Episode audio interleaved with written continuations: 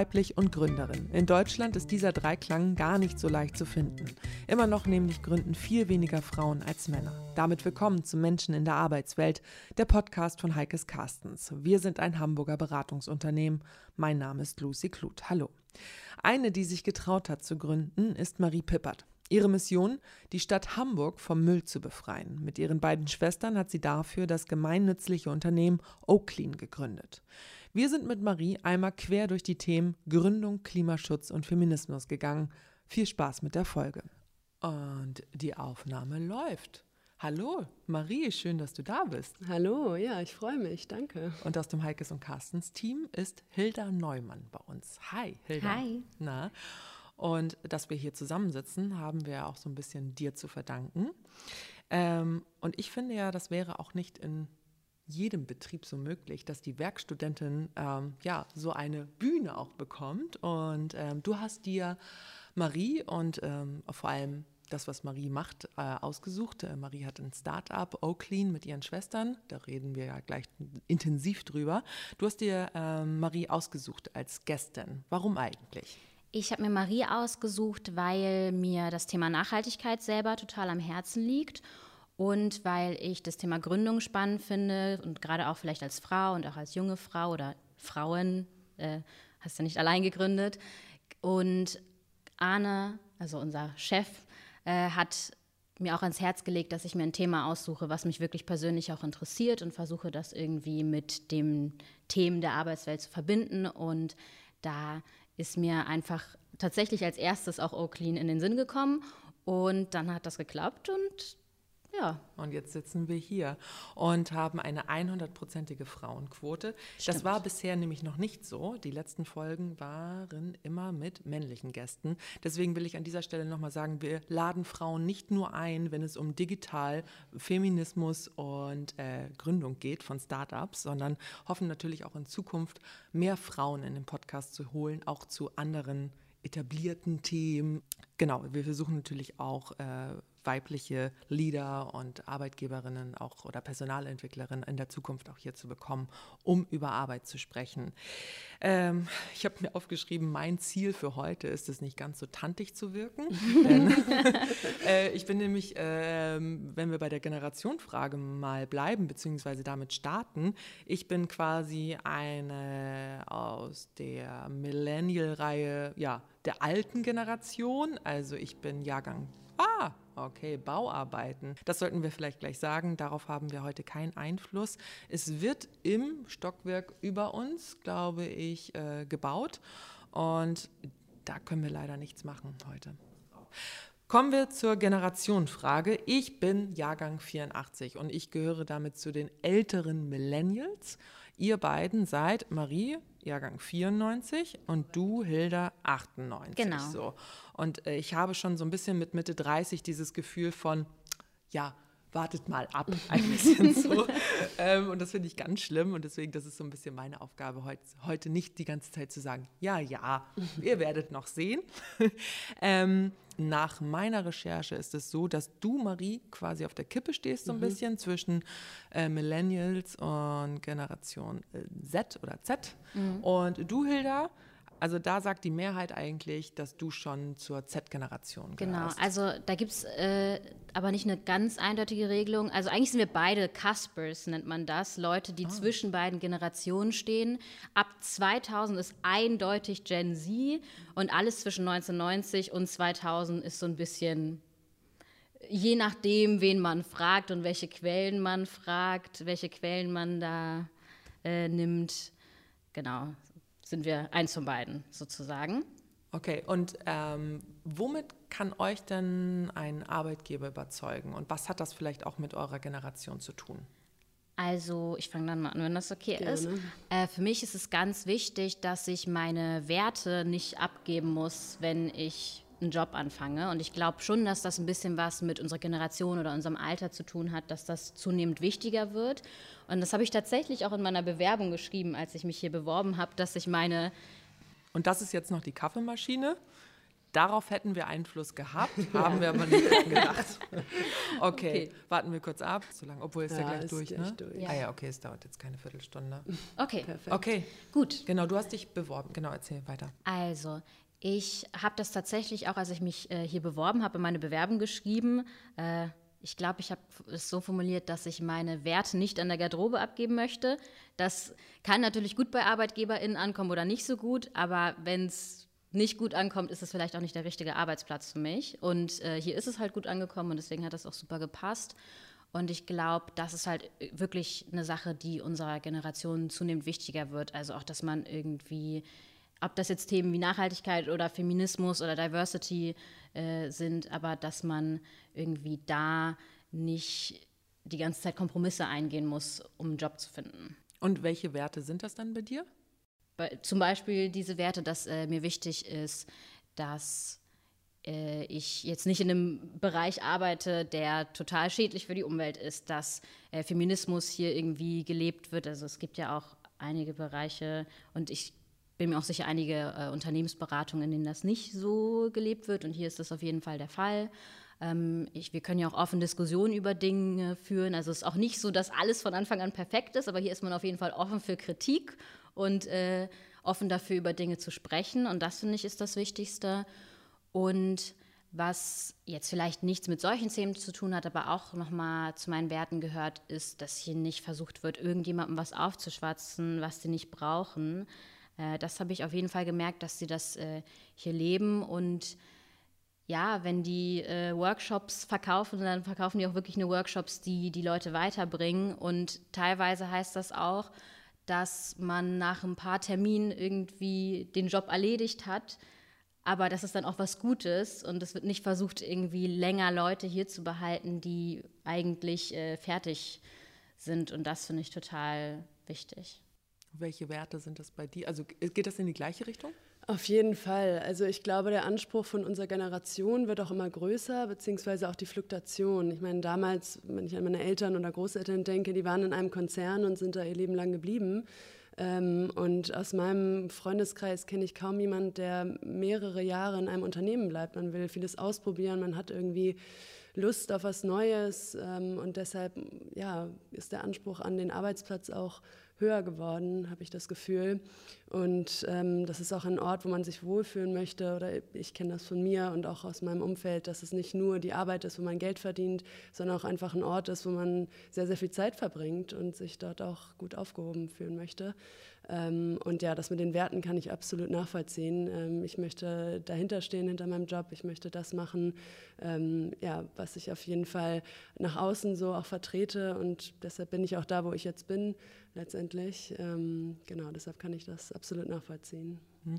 Ich habe so bei der Vorbereitung darüber nachgedacht und mir ist aufgefallen, dass wir Millennials da doch noch eher so ein bisschen ja uns auch blenden lassen haben vom Tischkicker und Obstkorb und also was das Arbeitspensum angeht, ne? dass man dann gesagt hat, ja okay, ist ja ein cooler Laden hier, ne? Und äh, dass wir aber gar nicht gemerkt haben, dass wir dann ja 10, 11, 12 Stunden arbeiten. Wie sieht das denn mit dem Arbeitspensum aus bei euch? Wie viel seid ihr bereit zu geben? Ähm, ja, es kommt ganz drauf an. Ich meine, ich bin jetzt selbstständig, ich habe es selbst in der Hand, was auf jeden Fall Fluch und Segen ist, weil viele meiner Freunde sagen dann so, ach Mensch, du hast es ja entspannt, du kannst gehen, wann du willst, aber es macht dann ja kein anderer. Ähm, deshalb ist das auf jeden Fall Fluch und Segen, beziehungsweise für mich eigentlich auf jeden Fall eher ein Segen, weil ich das mache, was mir Spaß macht. Natürlich ist es dann auch schwierig zu unterscheiden, okay, wann bin ich jetzt auch mal fertig, wann gehe ich mal nach Hause oder wann habe ich Wochenende. Ähm, da verschwimmt das bei mir ganz doll, weil es ja auch irgendwie eine Leidenschaft ist ähm, und jetzt auch mein Beruf. Ähm, deshalb ist das ganz schwer für mich zu sagen, aber ich lerne auch dann gerade einfach zu sagen, okay, jetzt, jetzt gehe ich einfach nach Hause und ich mache morgen weiter. Ähm, aber ich lege da schon sehr viel Wert drauf, dass ich auch meine Freizeit nutze, dass ich mir Me-Time gönne ähm, und da jetzt nicht äh, 24-7 nur meinen Kopf ähm, beim Job habe. Ja, die Lektüre sagt, dass sich Gen Z äh, ein bisschen mehr abgrenzen kann als mhm. Millennials. Mhm. Hilda? Äh, ich denke, das trifft. Hm, ich weiß nicht, ob ich dem so zustimmen würde. Ich glaube, es herrscht ein höheres Bewusstsein dafür, dass man sich abgrenzen sollte. Aber das zu schaffen, ist dann halt nochmal die andere Sache. Und ich glaube, man hinterfragt vielleicht ein bisschen mehr und versucht auch irgendwie reflektiert zu sein und zu überlegen, tut mir das gerade gut, mache ich vielleicht zu viel. Aber am Ende ertappt man sich doch dabei, dass man so viel macht. Das ist auf jeden Fall ein Prozess. Und hier habe ich auch echt Glück, muss ich sagen, weil ähm, hier wird sehr äh, achtsam mit meinen Ressourcen umgegangen und wir sind immer wieder im Gespräch und äh, es ist auch super wichtig, dass ich meine Stunden richtig aufschreibe, auch wenn ich mal länger an was sitze. Äh, das hilft dann auch echt, aber ich merke schon manchmal, dass ich dann doch denke, gut, jetzt habe ich mir die Woche schon wieder viel zu viel vorgenommen, was die Arbeit angeht und dann bin ich da auch sehr ehrgeizig, dass ich möchte, dass ich die Sachen fertig schaffe und so. Aber ein Bewusstsein äh, dafür, dass es sich ändern sollte, ist, denke ich, schon mehr da. Also dann doch ein bisschen typisch, finde ich, für Gen Z ist ja dann das, was ihr macht, Marie. Ihr habt ein Umweltschutz-Startup. So habe ich es mir aufgeschrieben. Das hast du mit deinen Schwestern Hanna und Lena gegründet und ihr wollt die Stadt Hamburg vom Müll befreien. Warum? Ja, das hast du gut beschrieben. Ähm, ja, wir wollen die Stadt Hamburg vom Müll befreien, weil wir einfach ein großes Problem sehen, ähm, was viele Leute meiner Meinung nach nicht sehen. Denn Hamburg ist viel, viel dreckiger, als man denkt. Und uns geht es nicht nur darum, ähm, den Müll wegzuräumen. Wir sind nicht die zweite Stadtreinigung, aber es geht uns darum, ein Bewusstsein zu schaffen. Wir alle produzieren jeden Tag Müll ähm, und das nicht zu wenig, aber keiner kennt sich so richtig aus. Wir wissen nicht, wie man richtig Müll trennt, ähm, was das eigentlich für Wertstoffe sind, was das für Rohstoffe sind und wie das Ganze abläuft, das ganze System Abfall. Und ähm, deshalb möchten wir dazu aufklären und sensibilisieren. Und das Ganze fing eigentlich eher ähm, ja, als eine Leidenschaft an, was wir nebenbei gemacht haben. Wir haben uns schon immer ehrenamtlich engagiert, aber dachten, ja gut, das kann man ja nicht kombinieren. Etwas Gutes tun und dabei Geld zu verdienen, das ist nicht möglich. Deshalb haben wir in unseren Jobs gearbeitet und ähm, nebenbei uns engagiert, aber irgendwie lief das mit Oakley dann so gut an, äh, dass wir das tatsächlich mittlerweile hauptberuflich machen und da für sehr dankbar sind und das sehr schön finden. Wie man damit Geld verdienen kann, das ist natürlich auch eine Frage, die mir äh, unter den Nägeln brennt. Äh, wie das funktioniert mit einer NGO, kann man ja mehr oder weniger sagen. Jetzt kommen wir zu meinem Highlight in dieser Folge. Ich war nämlich im Außeneinsatz, damit ihr da draußen nämlich auch mal mitbekommt, ähm, wie das funktioniert bei OClean. Ich war bei einem sogenannten Clean-Up dabei. Also ihr habt mir ein Privat-Clean-Up gegeben, ihr habt mich abgeholt und wir sind ein bisschen spazieren gegangen und das hört sich so an. Guck mal, Hanna, schon die erste Maske. Also das ist wirklich Masken und Kippen sind unsere meisten Funde eigentlich momentan und die Masken sind ja auch aus Plastik, also das ist eine Fließschicht und da ist auch Kunststoff drin. Die brauchen ungefähr 450 Jahre, bis sie sich zersetzen in der Natur. Und das ist einfach super gefährlich. Die fallen den Leuten wahrscheinlich aus der Hosentasche. Man weiß es nicht, wie die alle in der Natur landen, aber das ist auf jeden Fall momentan das größte Problem. Was ist das?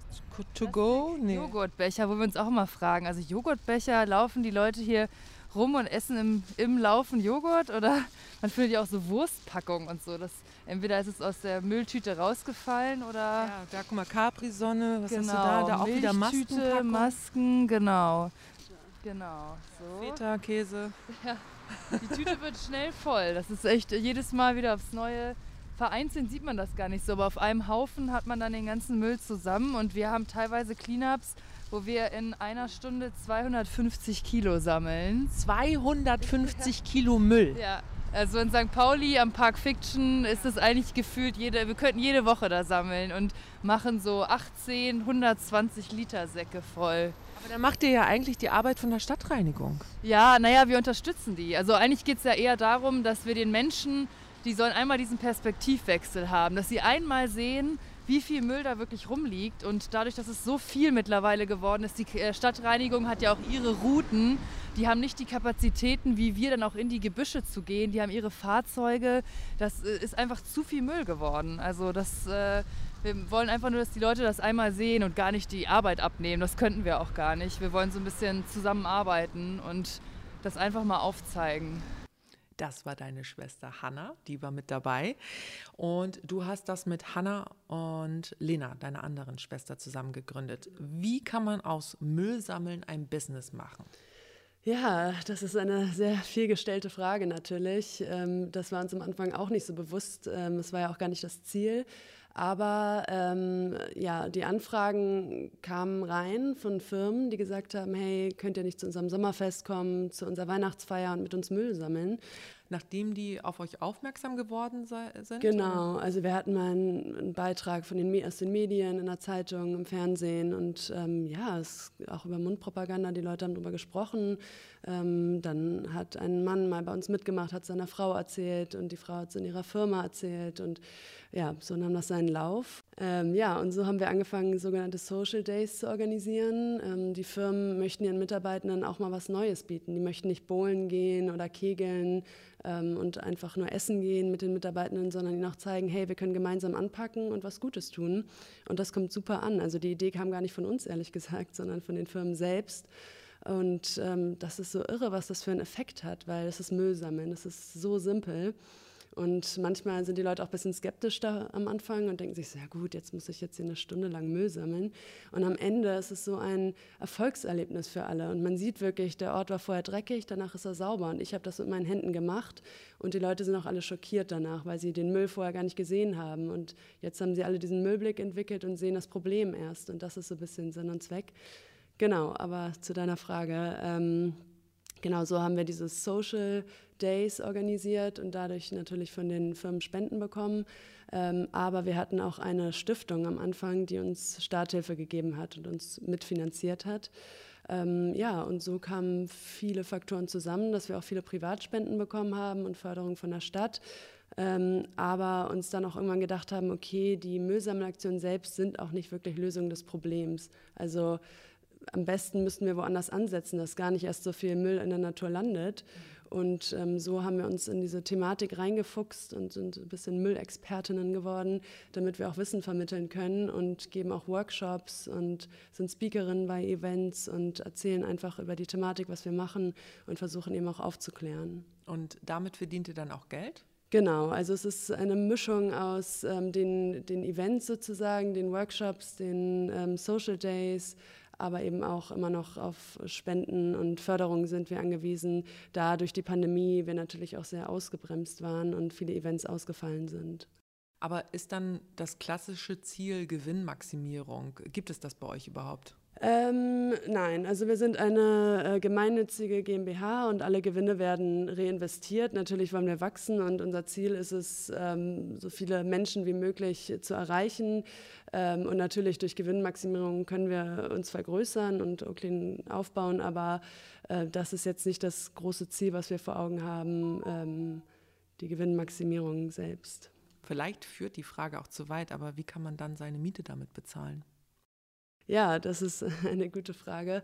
Ähm, wir sind ja noch ein sehr, sehr kleines Team und natürlich äh, haben wir am Anfang auch, das war eine super große Unsicherheit äh, für uns oder auch ein Risiko. Also ich bin ein sehr risikounfreudiger Mensch und liebe die Sicherheit ähm, und dachte am Anfang, oh Gott, was machen wir da eigentlich?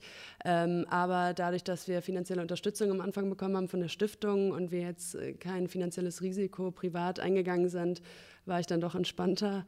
Ähm, und momentan ähm, läuft das sehr gut in dem Sinne, dass das Thema auch sehr dankbar ist vom Timing her. Das, die Müllproblematik gibt es schon sehr, sehr lange, aber jetzt gerade durch die Medien werden halt immer mehr Leute darauf aufmerksam und ähm, sehen auch die Problematik, sodass wir halt viel Support bekommen und eben auch sehr, sehr viele Anfragen. Also wir mussten zum Teil auch schon welche absagen, weil wir es gar nicht stemmen konnten. Und ähm, ja, weil wir noch so ein kleines Team sind. Wie viele seid ihr jetzt? Ähm, also meine Schwestern ähm, und ich haben das ja zusammen gegründet. Die eine Schwester Lena wohnt aber in München und Hanna und ich sind hier zu zweit in Hamburg ähm, und haben eine Werkstudentin Katja ähm, die fest mit dabei ist. Und sonst äh, sind wir eigentlich ein Team aus Ehrenamtlichen. Wir wollten die ganze Zeit noch jemanden einstellen, aber aufgrund der Unsicherheit durch die Pandemie ähm, ja, waren wir noch nicht so weit. Ähm, aber hoffen, dass sich das jetzt bald ändert. Und bis zum heutigen Tag haben wir eigentlich nicht einmal Akquise betrieben, sondern die Firmen kamen alle auf uns zu, was total schön ist, dass wir merken, okay, die Nachfrage ist da und da können wir auf jeden Fall drauf aufbauen. Du hast gerade gesagt, du bist eigentlich gar nicht so ein risikofreudiger Mensch. Was hat dich dann überzeugt, doch zu gründen? Weil das ist ja schon ein ganz schöner Schritt, also auch ja, Chefin zu sein, nicht nur über die eigene Arbeit, die man am Tag so schafft, sondern eventuell, sondern eventuell auch für andere Menschen verantwortlich zu sein. Was hat dich dann überzeugt? Ja, das frage ich mich auch.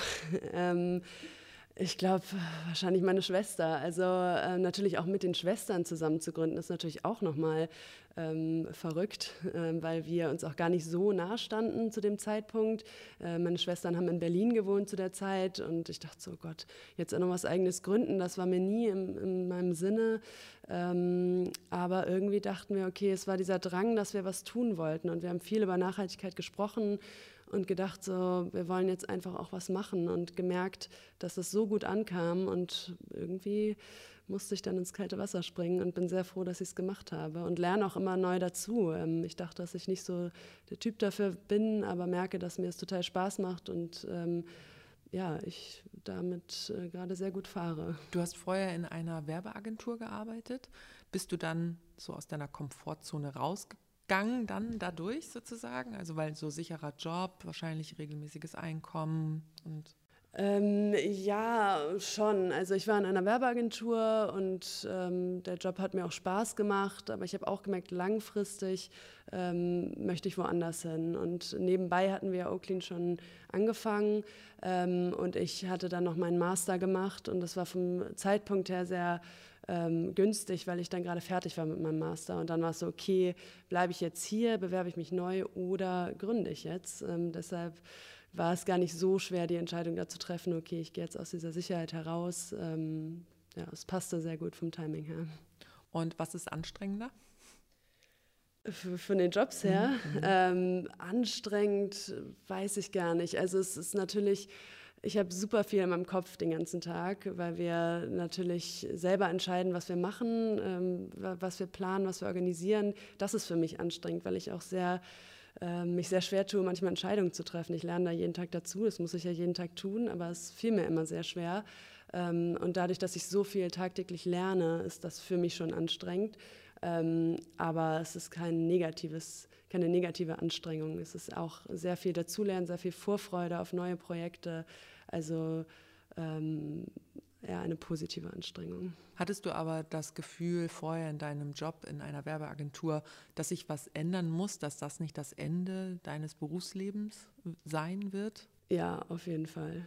Und woran hast du das so festgemacht? Ähm, ja, es war irgendwie, also es musste sich schon was ändern, ähm, weil ich dachte, ich komme hier auch nicht weiter irgendwie. Also es war alles gut, so wie es war, aber ich habe mich dort einfach nicht gesehen, weil ich dachte, okay, es ist, war ein sehr großes Unternehmen und ich habe mich auch ein bisschen verloren dort gefühlt und dachte, okay, ich weiß gar nicht, ob ich hier eher nur eine Zahl bin oder ob ich wirklich auch eine Person bin, ähm, wo meine Interessen auch irgendwie eine Rolle spielen und meine Werte, wenn wir wieder beim Thema sind. Und da habe ich mich einfach irgendwie ein bisschen verloren gefühlt. Über die Werte bei euch im Betrieb möchte ich gleich nochmal sprechen. Hilda, wenn du das so hörst, würde Gründen für dich auch in Frage kommen? Ich glaube, Gründen würde für mich nicht in Frage kommen, aber vielleicht auch, weil ich noch nicht die richtige Idee habe, um zu gründen.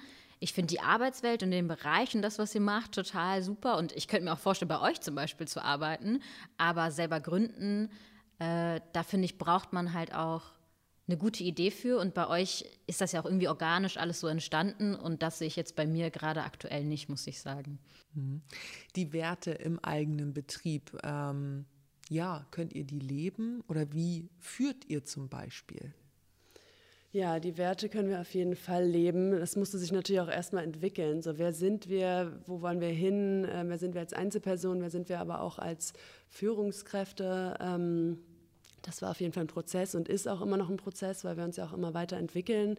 Ähm, und wir finden es auf jeden Fall wichtig, dass wir da alle eine gleiche Basis haben, weil ähm, wir haben auch gemerkt, wir hatten zu Anfang ähm, eine Grafikerin, die uns auch unterstützt hatte, die eben andere Werte vertreten hat, was auch gar nicht schlimm war. Aber wir haben dann irgendwann gemerkt, okay, äh, das funktioniert so nicht. Und das ist einfach äh, viel besser, wenn wir da alle eine gleiche Basis haben, was wir jetzt auf jeden Fall haben. und das ist äh, total schön, dass wir darauf aufbauen können. Und das Thema Nachhaltigkeit, wie könnt ihr das selber leben? Also mal abgesehen vom Müll sammeln, das ihr ja für Kunden macht oder eben halt äh, für Veranstaltungen. Ähm, aber wie lebt ihr selber zum Beispiel Nachhaltigkeit? Ja, ich habe mich äh, vor Oakley natürlich auch schon für das Thema interessiert und auch schon versucht, nachhaltiger zu leben aber auch gemerkt natürlich, dass es auch ein Prozess ist. Man kann nicht von einem Tag auf den anderen nachhaltig leben. Was ist überhaupt nachhaltig leben? Was ist Nachhaltigkeit? Ich finde das manchmal auch einen sehr schwierigen Begriff, weil es so verbrannt auch schon total so. verbrannt. Ich bin auch die ganze Zeit auf der Suche nach einem neuen Begriff ähm, oder man müsste irgendwie einen neuen, neuen Kontext finden, finde ich. Ähm, genau, da ist auf jeden Fall verbrannt der Begriff, aber trotzdem hat jeder ja so ein bisschen eine Vorstellung darunter. Ähm, und ich habe auf jeden Fall gemerkt, dass es ein Prozess ist. Also genau, man kann nicht von einem Tag auf den anderen alles umstellen, das geht auch gar nicht. Ähm, und ich versuche mir immer zu sagen, okay, Step by Step und alles, was funktioniert, funktioniert. Und dann bin ich stolz und froh, wenn ich umst etwas umstellen kann. Aber so versuchen wir das auch nach außen zu vermitteln, weil ich glaube, es schreckt viele Leute ab, die sagen, okay, die Ökos sollen da mal machen, ähm, aber ich bin nicht so, ich, ich kann nicht äh, alles umstellen. Ähm, und wir sagen, hey, wir alle können mit Kleinigkeiten schon Großes bewirken. Wir sind alle nicht perfekt. Ähm, und es kommt aber darauf an, dass wir alle kleine Schritte gehen und gemeinsam in die richtige Richtung gehen.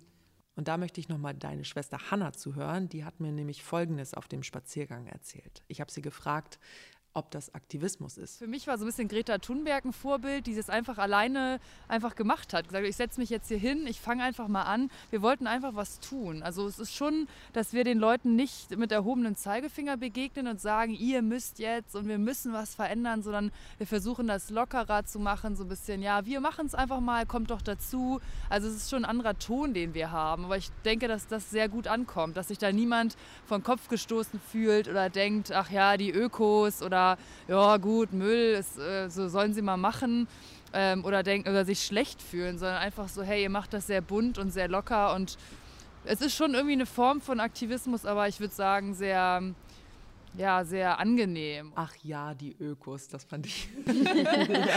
Hat mich eher so an die 70er Jahre erinnert. Die Ökos kommen jetzt ums Eck. Ähm, und ich habe mir noch aufgeschrieben, das habt ihr mir auch eigentlich nach dem Spaziergang erzählt, dass ihr auch eine Plastikfrei-Challenge ab und zu macht. Genau, also es gibt so eine weltweite Bewegung, die heißt Plastic Free July, wo dazu aufgerufen wird, dass man im Juli auf Plastik verzichtet, um das Ganze mal zu testen. Ja, ich habe es auf jeden Fall getestet ähm, und gemerkt, dass es echt nicht so einfach ist. Ähm, ich habe im Juni meinen Plastikmüll, wie ich normal gelebt habe, zusammengesammelt und ich meine schon, dass ich sehr darauf achte, aber da kam schon echt ein guter voller Sack zusammen, wo ich dann doch erstaunt war. Und im Juli, dann haben wir wirklich darauf verzichtet, aber trotzdem hat sich da echt was angesammelt, ähm, wo ich gemerkt habe, okay, es ist gar nicht so einfach darauf zu verzichten. Ähm, wo sich natürlich auch wieder die Frage stellt, dass wir als EndkonsumentInnen auch nicht die einzigen Verantwortlichen sein können, dass es natürlich auch in der Verantwortung der Hersteller und Herstellerinnen liegt. Ähm, wie verpacke ich meine Produkte? Was biete ich an? Was gibt es für Alternativen? Weil, wenn es keine Ausweichmöglichkeiten gibt, ist es für uns als Endkonsumentinnen natürlich auch schwierig, da Alternativen zu finden. Und ich glaube, es ist ein Zusammenspiel, dass wir nicht sagen, okay, auf unseren Schultern ähm, lastet die Verantwortung, wie wir nachhaltig ähm, agieren, sondern wie gesagt, dass es eben auch auf jeden Fall bei den Produkten und, und bei den Produzenten liegt. Hilda, du nickst? Ja, das sehe ich genauso. Also ich finde es schon wichtig, dass wir alle versuchen, irgendwie unseren Beitrag zu leisten. Du hast ja auch vorhin gesagt, äh, dass du irgendwie versuchst, das in deinem Alltag auch selber so zu leben, aber dass man das Step by Step machen muss. Und es ist auch so, in der Gesellschaft, in der wir leben, kann man nicht komplett nachhaltig leben, äh, was auch immer nachhaltig jetzt bedeutet. Ne? Ähm, es sei denn, man entscheidet sich vielleicht jetzt ein Einsiedlerleben irgendwie im Wald zu führen, aber in der Gesellschaft, in der wir jetzt so leben, funktioniert das halt einfach nicht. Und da kann man versuchen, äh, sein Bestes zu geben, aber man muss auch irgendwie lieb zu sich selbst sein und ähm, akzeptieren, dass man nicht alles machen kann und dass man nicht alleine die komplette Verantwortung übernehmen kann. Und ich verstehe, dass man manchmal das Gefühl hat, äh, dass man da so viel Verantwortung hat, vielleicht auch gerade wenn man das Gefühl hat, dass es andere Leute nicht so sehr interessiert. Und äh, ich weiß nicht mehr, was der Begriff ist, aber dieses äh, Gefühl der Machtlosigkeit, was äh, diese Klimathemen äh, geht. Es gibt, so einen, es gibt so einen bestimmten Begriff, ähm, auch irgendwie für, gerade was das Klima betrifft, für dieses Gefühl, dieses negative Gefühl darauf bezogen, aber der Begriff fällt mir jetzt gerade nicht ein. Egal. Egal. Auf jeden Fall ähm, äh, kann ich äh, total verstehen, dass man manchmal sich irgendwie alleingelassen fühlt mit dem Thema oder das Gefühl hat, man hat äh, sehr viel Verantwortung, was das angeht und es ist auch gut, ein bisschen Verantwortung zu übernehmen, aber alleine können wir das nicht ändern. Also wir können zeigen, was uns wichtig ist, was für Werte wir haben, damit die Unternehmen wissen, das ist den Leuten wichtig und dann auch was ändern, weil im Endeffekt die meisten Unternehmen ändern nichts, wenn sie nicht wissen, okay, damit können wir irgendwie Geld machen, Leu den Leuten ist es wichtig, aber da muss halt auch was kommen. Ja, ich finde, man sollte sich auch gegenseitig mehr unterstützen, weil es gibt, glaube ich, dieses Phänomen ähm, Whataboutism, dass mhm, ähm, wenn total. man eine Sache schon in die Richtung macht, aber dann etwas anderes nicht, wenn Leute einen anprangern und sagen, okay, du ähm, willst jetzt hier auf Plastik verzichten, aber du fliegst mit dem Flugzeug und das finde ich halt schade, wenn man schon etwas macht in die Richtung, aber dann, weil man nicht alles perfekt macht, dafür angeprangert wird, ähm, das sollte sich auf jeden Fall auch noch verändern. Ja, jeder sollte oder muss in seinem eigenen Leben gucken, welchen Bereich, wo kann ich dann verzichten. Ja. Ich glaube tatsächlich, dass ein großer Step erstmal der mentale Step ist, weil, also jetzt auch aus psychologischer Sicht, ich studiere Psychologie, da eine große kognitive Dissonanz herrscht und häufig ist dieses, ja, du ernährst dich vegan, aber bist doch vor zwei Jahren irgendwo hingeflogen, das äh, kommt dann häufig aus einem Punkt, wo die Leute sich selbst schützen wollen und irgendwie versuchen wollen, vor sich selbst zu rechtfertigen, warum sie bestimmte Schritte nicht vornehmen. Mhm.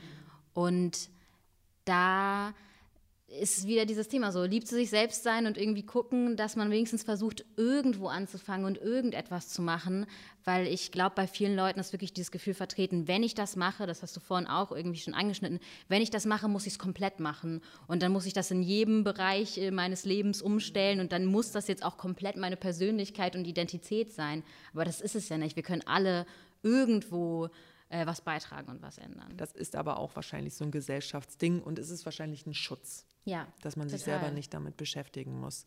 Ich habe noch ein ganz anderes Thema hier auf meinem Zettel stehen, ähm, nämlich wenn Männer uns versuchen, die Welt zu erklären. Wie war das beim Gründen, Marie? Hast du solche Erfahrungen mit Mansplaining gemacht? Auf jeden Fall. Ähm, ich muss sagen, generell weniger als erwartet. Also als junge Frau zu gründen in einem Bereich, ja, der jetzt nicht sehr gängig ist, im Müllbusiness, sage ich immer ganz gerne, ist schon etwas Spezielles. Ähm, aber ich muss sagen, wir haben sehr, sehr viel Support, egal von Männern und Frauen auch bekommen. Ich glaube, gerade Hamburg ist auch ein sehr guter Standort dafür, gerade in dieser Nachhaltigkeitsbubble, nenne ich sie mal, in dieser grünen Bubble ähm, sind unfassbar viele tolle Menschen unterwegs und da wurden wir mit offenen Armen empfangen und haben sehr viel Unterstützung bekommen. Aber ja, natürlich ähm, gab es da auch die vor allem alten weißen Männer, die ähm, uns da nicht so ernst genommen haben, wenn wir jungen Frauen vorne standen und ihnen erklären wollten, warum das Thema Müll und Müllvermeidung wichtig ist. Ähm, ja, gab es schon Momente, wo ich mich belächelt gefühlt habe, ähm, aber wir haben das eigentlich mit guten Diskussionen, dann ähm, sind wir dem entgegengekommen. Ähm, und ja, aber ich habe auf jeden Fall damit auch Erfahrungen gemacht. Und wie läuft das auf Social Media? Ihr habt ja ungefähr 5000 FollowerInnen auf Instagram. Ist das diese Green Bubble oder kommt da auch mal ein fieser Kommentar? Ähm, kommt auf die Plattform drauf an. Also auf Instagram ähm, kriegen wir nur Liebe, würde ich behaupten. Typisch Instagram. ja, egal ob alt oder jung, Mann oder Frau. Ähm, es gibt richtige Müllfans, möchte ich behaupten. Das ist richtig schön. Auf Facebook sind da schon wieder andere Leute unterwegs. Da sind auch die Boomer unterwegs. Genau, das merkt man auf jeden Fall. Also das äh, hält sich auch in Grenzen, aber da haben wir schon so den einen oder anderen Kommentar bekommen, wo ich mir das Profil dann auch angeguckt habe und dann so, ah, okay. Hans 1, 2, 3, 4. Genau, mich nicht gewundert habe, ja. Mhm, mh. Und du?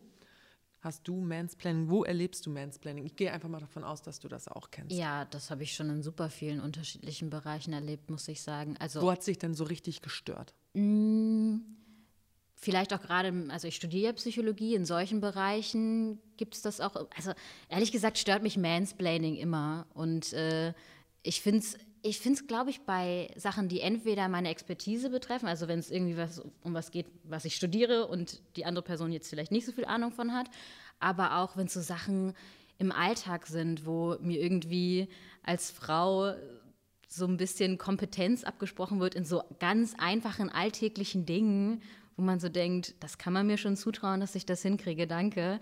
Das finde ich mit am schlimmsten. Kannst du darauf reagieren oder bist du auch mal ohnmächtig?